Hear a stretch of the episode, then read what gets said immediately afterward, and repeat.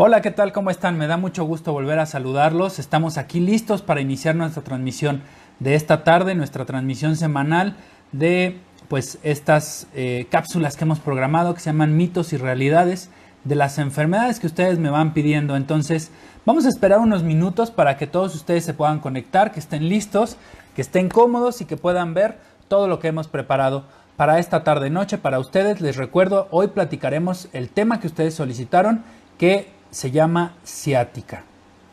Y bueno, aprovecho para poder saludarlos a todos ustedes, los que ya se están conectando. Me da mucho gusto verlos por aquí. Estamos transmitiendo de manera simultánea en nuestro canal de Facebook y en nuestro canal de Instagram. Sin embargo, es muy importante comentarles que esta sesión también la podrán ver en YouTube y podrán escuchar el podcast en Spotify.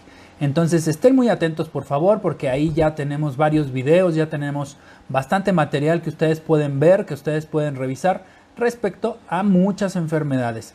Hemos platicado de diabetes, hemos platicado de hipertensión, hemos platicado de sarampión, hemos platicado de coronavirus, en fin, hay muchos, muchos temas que pueden ser de mucho interés para todos ustedes y que les recuerdo que pueden volver a revisar, pueden volver a ver en estos días de contingencia y pueden revisar el detalle de cada uno de ellos. Y pues bien, vamos a comenzar entonces esta tarde noche con el tema de ciática que ustedes me han pedido. Por favor, vayan dejándome sus comentarios en esta parte, vayan dejándome todos sus comentarios que tengan aquí para poder platicar con todo detalle de esta enfermedad o de esta situación. Que bueno, es más común de lo que ustedes se imaginan. Aquí en el consultorio tenemos muchos pacientes que llegan con esta condición y además pues genera alteraciones importantes en la calidad de vida de los pacientes y genera dolor también importante en la espalda. Muchas veces los pacientes quedan prácticamente sentados sin poder levantarse, pues por esta sensación, por este dolor, por esta molestia en la espalda baja y que incluso puede extenderse hacia las piernas. Y bien, pues vamos a platicar entonces, vamos a entrar a detalle, gracias por todos los que ya se están conectando, vamos a entrar al detalle del término de ciática. Y bueno, definimos ciática o, se refiere la ciática a el dolor que se irradia a lo largo del trayecto del nervio que se llama justamente así, nervio ciático. Este está en la espalda, en la parte media, en la parte central, más o menos para que ustedes tengan una idea como a la altura de la eh, línea que divide los glúteos, más o menos ahí se origina. De ahí emerge y se divide hacia los lados, uno de cada lado pasando directamente hacia los glúteos y de ahí de los glúteos baja hacia la pierna. Da algunas otras raíces, más abajo tienen pues otros nombres, pero es parte del mismo nervio ciático y pues muchas veces esta compresión o este dolor se irradia completamente hacia la pierna. Y ojo, es nervio ciático, empieza con C de casa no es asiático, porque he tenido aquí algunos comentarios. Es nervio ciático con C. Y bueno, pues este nervio se ramifica de la parte inferior de la espalda a través de la cadera y los glúteos y como les decía, viaja hacia cada una de las piernas. Y lo más común es que afecte solo un lado, es decir, es unilateral. Sin embargo, hay pacientes que presentan compresiones bilaterales, es decir, de los dos lados. Y bueno, la ciática se produce con más frecuencia cuando existe, por ejemplo, una hernia de disco. Ahorita les voy a platicar justo a qué nos referimos con esta hernia de disco. O incluso también cuando existe un espolón óseo en la columna vertebral o cuando hay un estrechamiento del orificio o un estrechamiento en la columna vertebral. Esto se llama estenosis del conducto vertebral y esto genera compresión del nervio. Esto causa principalmente inflamación, dolor y esta sensación de adormecimiento o como se refiere de manera general, entumecimiento de la pierna afectada. Y bueno, es importante también mencionarles que aunque este dolor se asocia a una condición importante de movilidad, pues también la mayoría de los casos se resuelven con tratamiento médico, no quirúrgico en pocas semanas. Y parte de los tratamientos que tenemos son de dos maneras o en dos variables. El tratamiento médico con fármacos y el tratamiento de higiene de columna. Muchas veces los pacientes perdiendo algunos kilos puede ser suficiente para eliminar el dolor. Aunque hay algunas condiciones que también exacerban pues esta condición del el nervio ciático, como puede ser el embarazo. El embarazo en las mujeres genera rectificación de la curvatura normal de la columna dorso-lumbar y eso puede llegar a generar una compresión de alguna raíz nerviosa. Y bueno, pues los pacientes que sí tienen un síndrome o un dolor de tipo ciático de manera importante, grave o considerable, pues se ven muy limitados en sus actividades, se ven muy limitados en, sus, eh, en su día a día y tienen un impacto muy negativo en su calidad de vida. Entonces, tengamos en cuenta estos puntos a manera introductoria porque pues es muy muy importante poder definir este respecto. Entonces, vamos a seguir con eh, pues justamente los signos y los síntomas que se generan en esta situación o en esta condición. Y bueno, pues como les comentaba, uno de los puntos cardinales de esta condición es el dolor en la parte baja de la columna, de la columna vertebral, la columna lumbar. En esta situación, pues el, el, nervio ciático puede llegar a comprimirse. Para lo que, los que están viendo eh, el video, Obviamente esto en el podcast no se va a poder ver, pero lo voy a tratar de explicar de la manera más sencilla para que ustedes lo puedan entender bien. Miren, este es un modelo anatómico que yo tengo aquí en el consultorio. Esto es una simulación de la columna vertebral. Si ustedes se dan cuenta, aquí vemos dos vértebras, esta vértebra superior y esta vértebra inferior. Si yo voy rotando esta columna, imagínense, esta es la parte posterior, digamos, esta es la espalda y esta es la parte anterior de la vértebra. Si se dan cuenta, pues bueno, estos huesitos que ustedes ven en esta parte, pues son los huesitos que tocan de la columna. Pero si ustedes ven dentro de estos huesecillos, justo entre una vértebra y otra, en estas que se llaman apófisis espinosas y apófisis transversas, se genera aquí, justo en esta parte, una raíz nerviosa. Esta raíz nerviosa es la que se puede llegar a comprimir si la columna se desvía. De esta manera se comprime. Y esta compresión es lo que genera la molestia y o el dolor. Les voy a ejemplificar ahora de este lado. Vean, vamos a rotar estos huesecillos. Si se dan cuenta, va a generarse ahí, en esta parte, véanlo, una protuberancia ahí, entre disco y disco. ¿Ya lo vieron? Eso puede ser una hernia de disco. Esta hernia de disco presiona justamente en esta parte al nervio y esa compresión puede condicionar un dolor de tipo ciático. Véanlo con este ejemplo y es muy sencillo de entender y muy sencillo de ver. Ahorita más adelante vamos a platicar un poquito más con este modelo anatómico.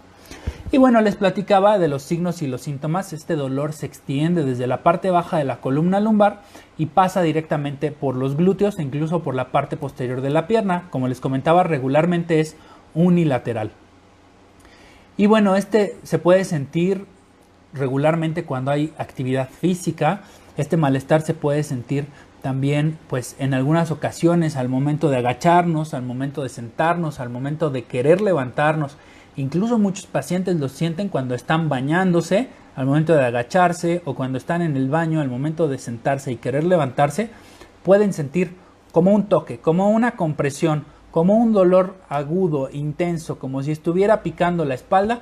Eso es característico de la ciática. Entonces, pues se puede sentir en todo el largo del recorrido del nervio ciático, en la columna lumbar, en la parte glútea o incluso en la pierna. Pero lo más común es que recorra la parte inferior de la espalda, de la espalda hacia los glúteos y la parte posterior de los muslos, incluso puede llegar hasta la parte de la pantorrilla. Y este dolor pues puede variar de intensidad, puede ser un dolor leve, un dolor moderado, hasta un, un dolor severo, que sea una sensación muy aguda, de tipo ardoroso, e incluso un dolor tan intenso que sea insoportable, que sea un dolor muy, muy, muy intenso. Se puede sentir incluso a veces como una descarga eléctrica, como les comentaba, y pues esta intensidad estará dada pues por la tolerancia al dolor y obviamente pues la compresión tan intensa que se da de esta raíz nerviosa. Incluso muchos pacientes han referido que al toser, al estornudar, al esforzarse, al pujar, al permanecer por periodos prolongados sentados, pueden agravarse estos síntomas. Ténganlo en cuenta, por favor, y también tengan en cuenta algo que es importante. regularmente afecta un solo lado, es decir, es unilateral. Entonces, tengan en cuenta esta situación, por favor. Algunas personas también tienen esta sensación de hormigueo o esta sensación de debilidad muscular en la pierna e incluso hasta el pie afectado. Y puede sentirse inclusive una sensación de la pierna fría como si nos cayera una cubeta de agua fría en la extremidad, como si recorriera toda la extremidad. Entonces, tengan en cuenta estos síntomas que pueden ser comunes, que pueden ser muy frecuentes y por supuesto pueden afectar de manera importante la calidad de vida del paciente. Y muy importante es saber justo cuándo es cuando deben de acudir al médico, cuándo y qué momento es el ideal para poder acudir al médico. Regularmente la ciática empieza con una sintomatología leve y puede ir desapareciendo, pero siempre y cuando exista una situación en donde impacte su calidad de vida, impacte su día a día, e impacte sus movimientos, entonces ese es un momento para poder acudir al médico. No se automediquen, por favor, porque hay una situación de gravedad con la automedicación. Pueden utilizar fármacos que no sean los correctos y esto les puede condicionar a generar eventos adversos. Entonces, si ustedes sienten dolor de manera repentina y de forma intensa, de forma brusca, en la parte inferior de la espalda, que es la parte lumbar, que se recorre hacia el glúteo, que va hacia la pierna y que tienen adormecimiento, que tienen sensación de frío que recorre o incluso debilidad en la extremidad, ese es el momento para acudir al médico. El dolor puede ser consecuencia también de una lesión como por ejemplo un accidente automovilístico. Entonces, si ustedes tuvieron un accidente automovilístico y posterior a ello presentan este tipo de síntomas, es momento también de que acudan a su médico. Y también hay algunos problemas que pueden generar este tipo de lesiones o este tipo de situaciones, como puede ser el sobrepeso, como puede ser la obesidad e incluso el, el embarazo. Como les comentaba, estas situaciones pueden condicionar alteraciones de la alineación de la columna y esta alteración en la alineación puede generar una compresión de una raíz nerviosa. Ténganlo entonces en cuenta, por favor. Y bueno, la asiática ocurre cuando, como les platicaba, por este pinzamiento del nervio ciático. Les platicaba de las hernias de disco. Las hernias de disco regularmente son quirúrgicas. Los médicos especialistas en tratar este tipo de situaciones son los neurólogos, son los neurocirujanos, son los ortopedistas. Esta situación se controla justamente con una consulta a su médico de cabecera para poder ser valorados, para poder obtener estudios de laboratorio y estudios de gabinete que son apoyos en el diagnóstico clínico. Ya les voy a platicar un poco de este detalle y pues bueno, una vez que se comprende el diagnóstico y una vez que se revisa al paciente, pues se puede completar el diagnóstico clínico y la confirmación por los medios de laboratorio y gabinete. Y bueno, les platicaba de la hernia de disco. Vamos a volver a nuestro modelo anatómico que tenemos aquí. Vean, si yo apachurro mis dos vértebras, vean cómo se infla. Esto es una hernia de disco y vean cómo esta hernia de disco toca la raíz nerviosa de este nervio que emerge entre vértebra y vértebra y eso puede ser el condicionante de una compresión. En la hernia de disco permanentemente se encuentra esta protrusión del contenido entre vértebra y vértebra y pues esta compresión es permanente. Por lo tanto, se genera esta sensación de manera intermitente, tanto en intensidad como en frecuencia de aparición. Entonces, tengan en cuenta esta situación, por favor. Y bueno, platicábamos de los factores de riesgo, vamos a ahondar un poquito más en ellos. La edad es una situación absolutamente determinante, ¿por qué? Pues porque los cambios en la columna vertebral a partir de los años van cambiando, entonces es por eso súper importante que si ustedes hacen actividades y utilizan mucho su columna vertebral, tengan higiene de su columna vertebral. ¿Cómo es esa higiene? Pues bueno, por ejemplo, algo muy sencillo. ¿Cuántos de ustedes, y me gustaría verlos aquí en el chat que tenemos, cuántos de ustedes levantan cosas y al levantar las cosas se agachan? A ver, ¿quién me cuenta por aquí su experiencia? Me ayudaría mucho que ustedes pudieran opinar y que pudieran participar. ¿Cuántos de ustedes se agachan para recoger algo? Sí, miren, ya aquí están empezando a escribir muchos, muchos de ustedes. Realmente como tenemos que levantar las cosas es agachándonos, pero no con la espalda, sino poniéndolos en cunclillas. De esta manera, poniéndonos en cuclillas, podemos tomar las cosas y levantarnos con el peso y el esfuerzo de las piernas, no con la espalda. Si nosotros cargamos con la espalda, pues nos vamos a lastimar. Entonces, tengan en cuenta esto que es tan sencillo y que es higiene de columna para poder mantener una columna saludable, porque si no, justamente los cambios en la columna vertebral relacionados con la edad, pues pueden condicionar a lesiones. Y estas lesiones incluso pueden ser las famosas hernias de disco que ya les he platicado y los espolones óseos, que son las causas más frecuentes de la ciática. Hay otras situaciones como la obesidad y el sobrepeso. Les comentaba, al aumentar esta sobrecarga en la columna vertebral y el exceso de peso corporal, pues pueden contribuir a estos cambios en la alineación del eje de la columna vertebral y desencadenar compresión de las raíces nerviosas que salen entre vértebra y vértebra. También algo que es bien importante es a qué se dedican ustedes. Por ejemplo, si pasan mucho tiempo sentado y adoptan posturas que cambien la alineación de su columna, pues esto puede ser una situación de riesgo. Un trabajo que requiere que pues estemos girando la espalda, que traslademos algún tipo de equipo, que carguemos cosas muy pesadas, que permanezcan mucho tiempo sentados, que manejen un automóvil, pues podría estar relacionado justamente al desarrollo de ciática. Pero pues obviamente es muy muy importante tener en cuenta este factor de riesgo. Permanecer sentado durante mucho tiempo es per se un, factor importante, ya que el permanecer en una misma posición genera también alteraciones de la alineación de la columna vertebral. Y bueno, hay algunas enfermedades también que pueden generar algunas alteraciones de los nervios. Por ejemplo, la diabetes puede generar alguna alteración por el aumento de la glucosa en sangre, aumenta esta lesión de los, del riesgo de los nervios periféricos. Eso se llama neuropatía y la neuropatía también puede estar relacionada justamente a esta situación que estamos comentando. Entonces, ya platicamos un poco de los factores de riesgo y ahora vamos a platicar de las complicaciones. Fíjense que es bien común, bien importante, uno, el impacto en la calidad de vida de los pacientes. ¿Por qué? Porque los pacientes literalmente se agachan y se quedan trabados, ya no pueden regresar, ya no se pueden reincorporar, ya no pueden ponerse nuevamente derechitos. ¿Por qué? Pues porque el nervio se pinza, el nervio se aprieta y eso les genera dolor intenso. Entonces, estas compresiones pueden generar pérdida de la sensibilidad importante en la extremidad afectada. Pueden generar incluso debilidad de la misma extremidad afectada e incluso pueden generar deterioro de la funcionalidad. Entonces tengan en cuenta esto por favor se han descrito casos que incluso tienen alteraciones de la función intestinal o de la vejiga por las compresiones de las raíces nerviosas que les he comentado. Entonces, tengan mucho cuidado y tómenlo en cuenta porque esto puede ser un factor de riesgo para algunas otras complicaciones. Y bueno, pues ¿cómo lo prevenimos? ¿Cómo prevenimos la ciática? Pues uno, punto número uno, hay que hacer ejercicio de manera regular. ¿Por qué? Pues de esta manera mantenemos una espalda fuerte.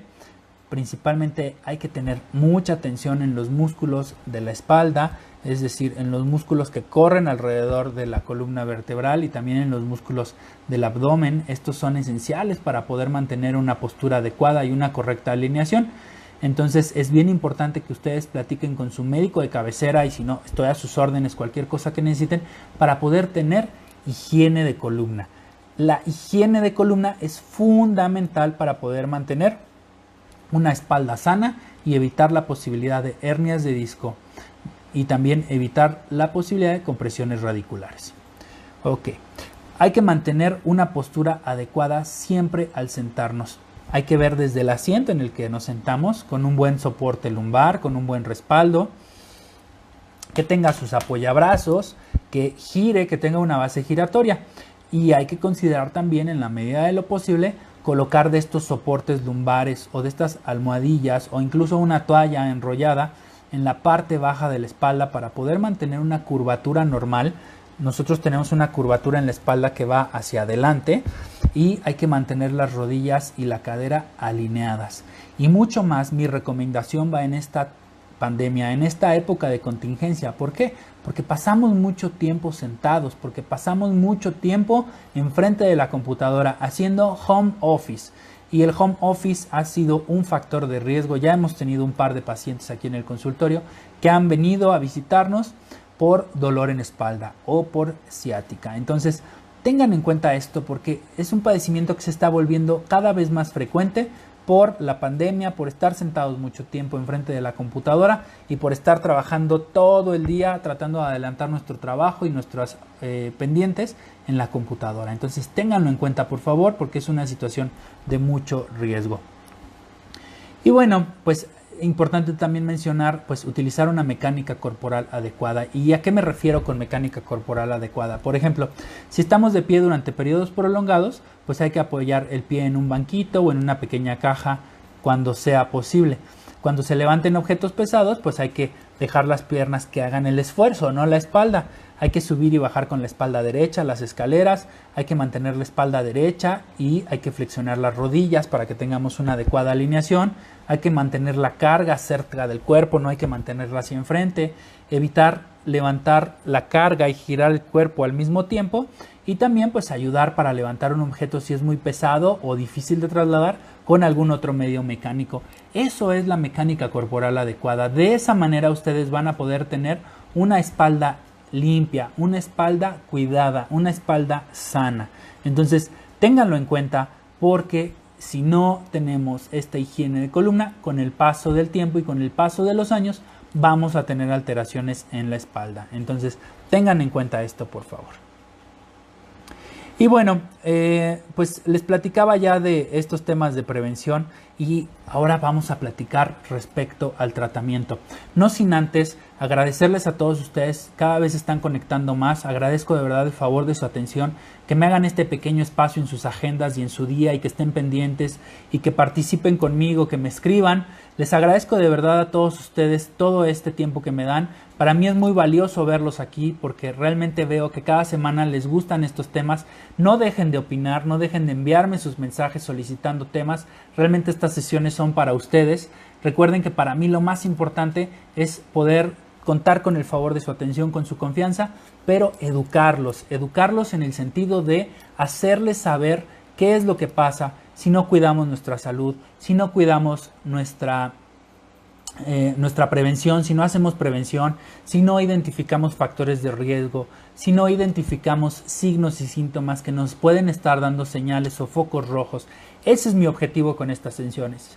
Entonces, por favor, les pido que compartan estos videos a todos sus conocidos, a quienes ustedes consideren que pueda interesarle este contenido o quienes sepan que tienen estas condiciones de vida para que puedan atenderse a tiempo y evitar complicaciones. Los invito de verdad a que lo compartan y por supuesto estoy a sus órdenes, me reitero a sus órdenes para cualquier duda, para cualquier comentario, cualquier pregunta o cualquier urgencia que puedan tener. Con mucho gusto, mi equipo médico y un servidor estamos siempre a sus órdenes y para poder servirles. Y bueno, pues regresaremos al tema. El tratamiento es bien, bien importante porque cuando estas medidas en cambio en el estilo de vida y estas medidas para poder minimizar el riesgo para generar alteraciones en la columna no son suficientes, pues entonces nosotros los médicos podemos prescribir ciertos medicamentos que pueden favorecer a disminuir el dolor y pues a tener un impacto positivo en la calidad de vida disminuyendo los signos y los síntomas que ya hemos mencionado.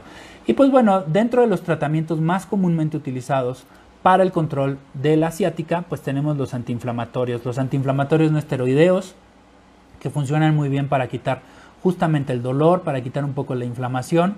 Incluso tenemos otro tipo de medicamentos como los relajantes musculares que están asociados ocasionalmente los antiinflamatorios no esteroideos y los relajantes musculares para poder pues eliminar estos síntomas que son tan molestos.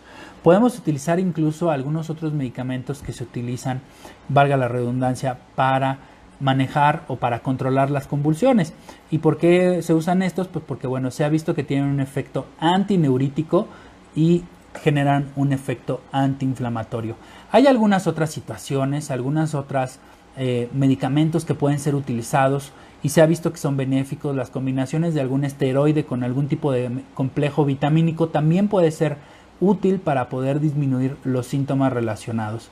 Entonces, pues como ustedes pueden ver, tenemos un gran arsenal de tratamientos médicos, de tratamientos farmacológicos que nos ayudan a disminuir todos estos signos y síntomas. Pero aquí lo importante y el recordatorio que siempre les hago es no automedicarse. Siempre consulten a su médico de cabecera, siempre consulten a su médico de familia. Estoy a sus órdenes por si requieren algún tipo de tratamiento y es bien importante que ustedes sepan identificar estos signos y síntomas y cuándo ir al médico.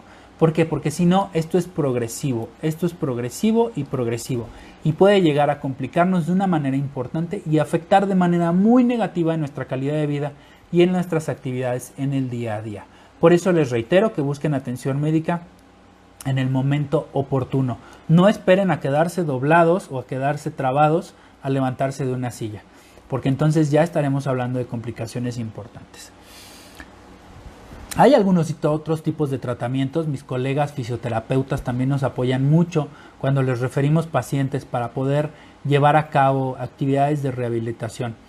Es bien importante que los pacientes reciban sesiones de rehabilitación para poder favorecer a un mejor efecto, a un mejor tratamiento y a una recuperación más efectiva y más rápida de estas situaciones. Entonces también tengan en cuenta que en ocasiones parte del tratamiento médico incluye rehabilitación y fisioterapia para poder disminuir estos síntomas. Y bueno, en algunos casos también, pues cuando no hay otra alternativa, cuando ya hay una situación muy complicada, pues también se pueden realizar cirugías. A veces es importante poder realizar un evento quirúrgico. ¿Por qué? Porque hay situaciones en las que ya no es suficiente el medicamento, ya no es suficiente las medidas higiénicas de columna, ya no son suficientes las fisioterapias, sino ya se requiere un tratamiento quirúrgico para poder incluso liberar este pinzamiento del de, nervio. Entonces, ténganlo en cuenta, por favor.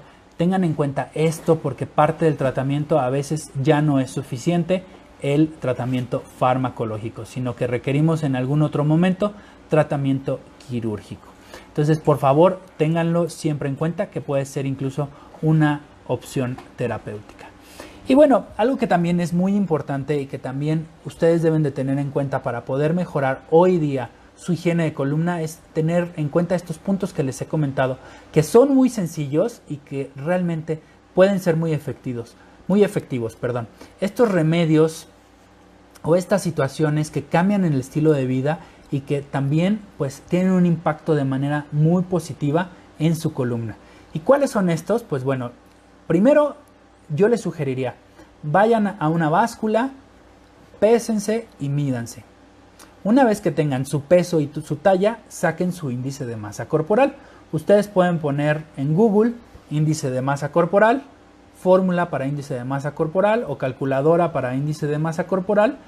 Ahí ingresan su peso, ingresan su talla y les arroja de inmediato su índice de masa corporal. Si gustan que yo les apoye en poder obtener su índice de masa corporal, por supuesto, mándenme esta información y yo se lo saco. Realmente deben de tener un índice de masa corporal menor a 25. Cuando estamos entre 18 y 25, consideramos un peso normal. Ahí prácticamente estamos disminuyendo el factor de riesgo para generar complicaciones por peso en la espalda. Pero si en algún momento este índice de masa corporal pasa del 25, pues estaríamos hablando de sobrepeso. Entre 25 y 30 hablamos de sobrepeso. Cuando estamos arriba de 30 ya hablamos de obesidad. Y así vamos hablando obesidad tipo 1 o grado 1, tipo 2, tipo 3 e incluso obesidad mórbida. Entonces, el peso es un factor de riesgo muy importante. Entonces, dentro del estilo de vida, pues vayan a su báscula, tomen una cinta, pésense, mídanse y saquen su índice de masa corporal. Si está arriba de 25, hagan cambios en su estilo de vida para disminuir peso, porque el peso es uno de los factores más importantes para generar alteraciones de la alineación de la columna vertebral. Entonces, ténganlo en cuenta porque esto es un factor determinante.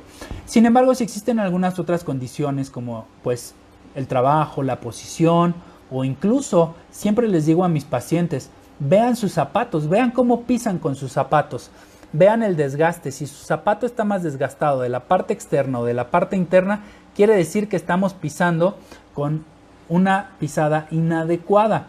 Esa pisada inadecuada nos genera un desbalance de la alineación de las piernas, por supuesto de la cadera y también de la columna. Entonces tengan en cuenta estas situaciones, revisen sus zapatos y si hay una, una alteración en donde se estén desgastando más los zapatos de un lado que de otro, les sugiero que acudan con su médico, que acudan con su médico de cabecera, con su médico familiar o bien con un servidor para que podamos revisar y mandar, solicitar unas plantillas que corrijan la pisada.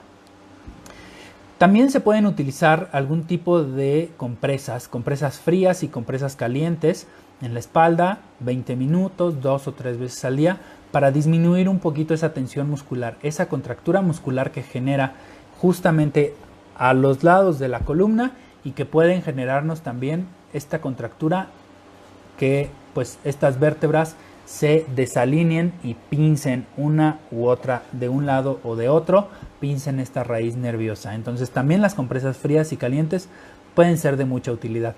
Estírense cuando estén sentados, eh, traten de estirar su espalda, traten de pararse. Les sugiero siempre que por cada dos horas sentado se paren por lo menos 10 o 15 minutos a mover su espalda, estirarse, hacer algunos ejercicios de movimiento, pues obviamente para poder disminuir esa contractura muscular y poder generar una nueva posición de la columna, tenerla alineada y estar tranquilos sin tener mucho tiempo una misma postura. Entonces, pues bueno, tengan en cuenta estos puntos que son muy muy importantes realmente pues hasta aquí es lo que les he preparado como explicación de ciática. Es un tema cortito pero bien interesante y bien bien común. Y voy a pasar ahora a saludar a todos ustedes que están en las redes sociales, que están en esta transmisión simultánea en Facebook y también en esta transmisión simultánea en Instagram. Voy a pasar primero a la parte de Instagram. Gracias rdoman07. Los saludo de verdad con mucho gusto. SD Dani, saludos. Edwin, Muchos saludos también. Marisol, también muchos saludos para ti. Ok. Fer, también muchos saludos. Fer 18. Adis, un gusto también saludarte.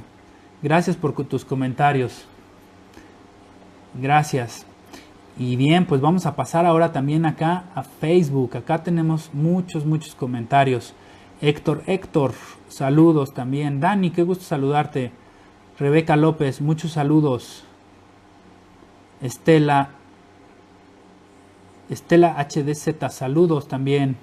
Daniela Santamaría, muchos saludos. Yes, saludos. Gaby Rodríguez, qué gusto saludarte, doctora. Un abrazo. Alice, Alice Herdes. ¿Una inyección mal puesta puede causar una ciática? Bueno, sí, realmente recuerden que el nervio ciático pasa justamente en el área glútea. Entonces, cuando las inyecciones se aplican muy hacia el centro, más hacia la línea media, más hacia esta línea interglútea, la línea que divide los dos glúteos, sí puede generar cierta alteración y sí puede lesionar el nervio ciático. ¿La ciática solo afecta a la pierna o también a la columna y la cadera? Bueno, recuerden lo que les comentaba, el nervio ciático emerge de la columna lumbar, pasa justamente a la altura del sacro, va por el glúteo y baja hacia la pierna. Entonces, también puede afectar la espalda, puede tener dolor en la espalda, puede tener dolor en la cadera, puede tener dolor en el glúteo y puede tener dolor en la pierna. Entonces, sí lo puede afectar. Saludos, Alice. Tocayo, Manuel, Cortés, un saludo amigo. Mi hermana Carla también, muchos saludos que está por acá. Paco, muchos saludos. Guillermo Heiser, saludos, ¿cómo estás? Un gusto verte también por acá. Mi esposa que siempre está aquí pendiente. Un gusto saludarte, amor. Te mando besos, saludos. Tere Aguilar, muchos saludos también. Héctor, Héctor, ¿cuáles son las actividades deportivas más y menos recomendadas si alguien padece dolor del nervio ciático? Híjole, esto es bien importante, Héctor. Gracias por tu pregunta. Miren, en realidad las actividades recomendadas son actividades que tengan poco impacto. Es decir, los pacientes pueden nadar, pueden hacer bicicleta fija, pueden hacer cardio no con mucho peso. Pero, por ejemplo, actividades de alto impacto como pues todos estos eh, nuevos métodos de ejercicio que tenemos con los gimnasios en donde estamos en una bicicleta, bajamos, subimos, hacemos ejercicio, hacemos actividades, eso sí puede impactar. Actividades como los aeróbics también pueden impactar. Recuerden que las actividades de impacto son aquellas que pueden llegar a tener la columna con mucho movimiento de manera constante y eso puede generar pues obviamente inflamación del nervio. Entonces esas actividades son las que no se sugieren. Las actividades que se sugieren son las de poco impacto y las que tienen pues poca carga eh, en la columna. Entonces esas son las que sí pueden hacer. El ideal, nadar. Marco Flores, un saludo. Irene Vega, un saludo también. Patito Feo, muchos saludos. Adi, mucho gusto en saludarte. Alejandra CU, ¿hay ejercicios específicos que se recomienden para aliviar el dolor? Pues mira, en realidad no es que sean ejercicios e-, específicos, son ejercicios de poco impacto, como les comentaba, y esos ejercicios de poco impacto pues ayudan un poquito a disminuir la contractura y a mantener una mejor higiene de la columna. Los de alto impacto son los que definitivamente no están recomendados. Marce Calderón Berti, un gusto saludarte, de verdad. Em, gracias por tus comentarios. Ok. Marco F. Palacios. Hola, buenas noches. ¿Se puede llegar a confundir un dolor lumbar de escoliosis con un ciático? Bueno, es que la escoliosis es justamente la desalineación de la columna y la escoliosis puede llegar a generar compresión de esta raíz nerviosa, esta compresión radicular del nervio ciático y ser un factor de riesgo para generar ciática. Recuerden, la escoliosis es desalineación. Les voy a enseñar también, voy a aprovechar aquí que tengo unos modelos anatómicos y les voy a enseñar. O sea, vean, esta es la espalda de una persona. Si se dan cuenta, los huesecitos, que es esto blanco que ustedes ven aquí, pues se ve, se ve completamente alineado, se ve completamente recto. Visto de atrás hacia adelante, la columna debe de estar en un ángulo completamente recto, como ustedes lo pueden ver acá. Cuando se generan desviaciones de la columna lumbar hacia la izquierda o hacia la derecha, o de la columna torácica hacia la derecha o a la izquierda, o de la columna cervical hacia la derecha o hacia la izquierda, puede generar compresión de estas raíces nerviosas como se los mostré en este otro modelo anatómico, en donde existe un desbalance de la alineación de la columna. Aunque también si ustedes ven la columna de lado, pues la columna tiene forma de una S itálica. Cuando se rectifican estas curvaturas normales anatómicas, pues también pueden generarse compresiones de las raíces nerviosas.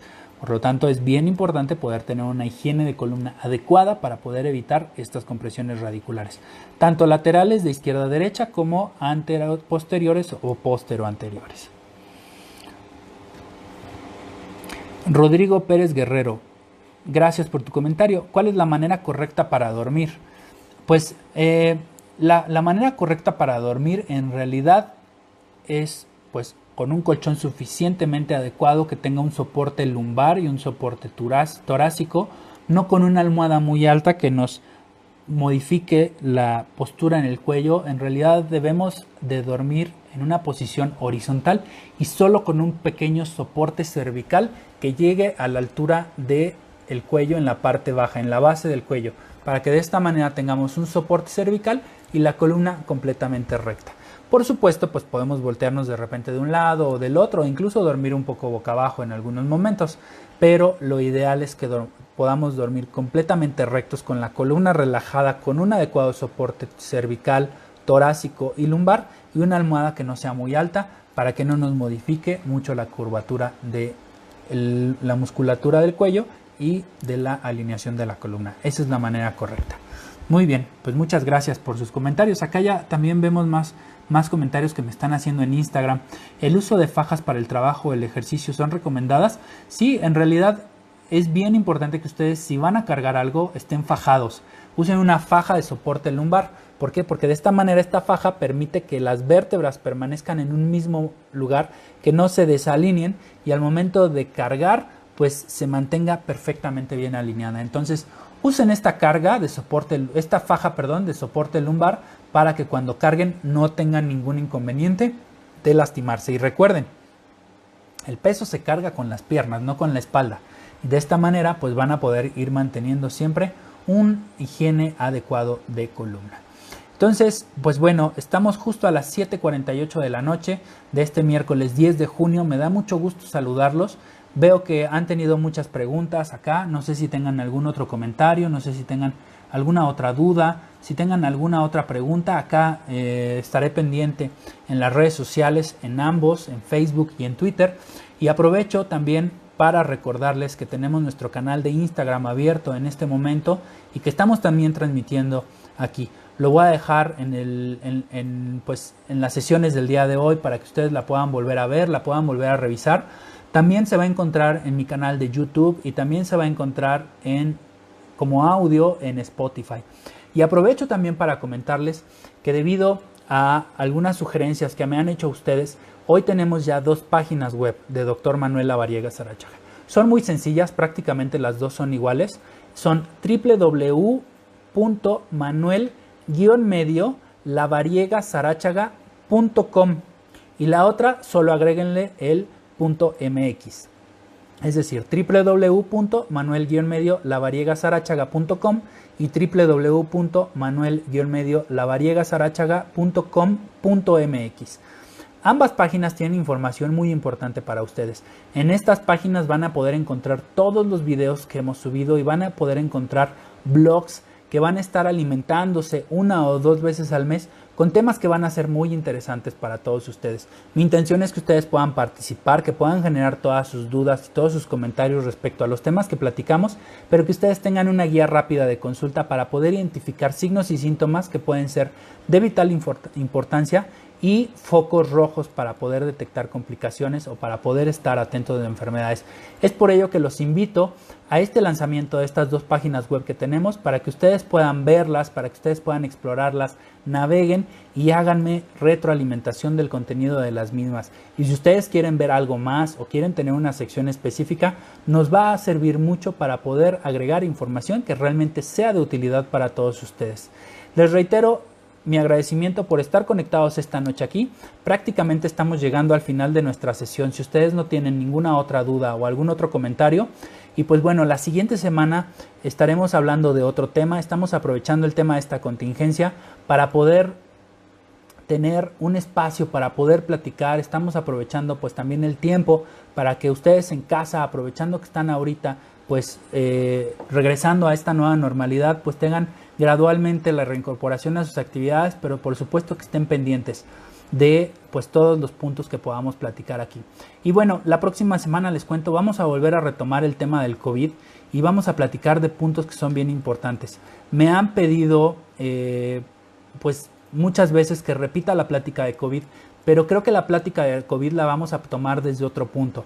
Me han estado pidiendo que platiquemos qué tenemos que hacer ahora en casa con los pacientes que han dado positivos para COVID, me han estado pidiendo también qué tenemos que hacer con la familia de aquellos que no se han contagiado o cómo sé si yo ya me contagié y no tuve ningún síntoma. Todo eso vamos a platicar la próxima semana.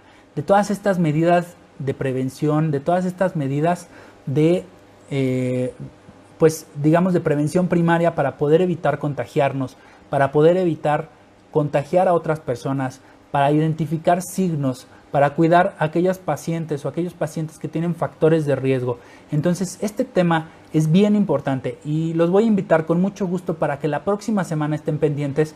De igual manera, nos vemos aquí el miércoles a las 7 de la noche para poder platicar de estos puntos específicos de prevención de COVID, de identificación de COVID y de aquellos pacientes que ya estuvieron infectados. ¿Qué sigue? ¿Qué va a pasar con ellos? Entonces, esta es la plática que tengo preparada para, preparada para todos ustedes para la próxima semana.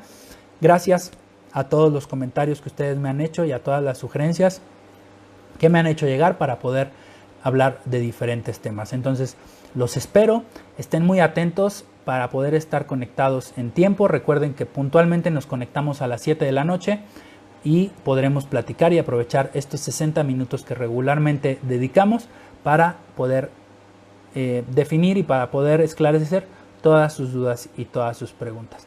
Gracias a todos los que se conectaron, gracias a todos los que están pendientes de, los, de las sesiones semanales y les deseo mucho éxito, les envío un abrazo afectuoso a todos ustedes, me da mucho gusto saludarlos y nos vemos en la próxima sesión, el próximo miércoles, miércoles perdón, próximo miércoles a las 7 de la noche con el tema COVID en casa.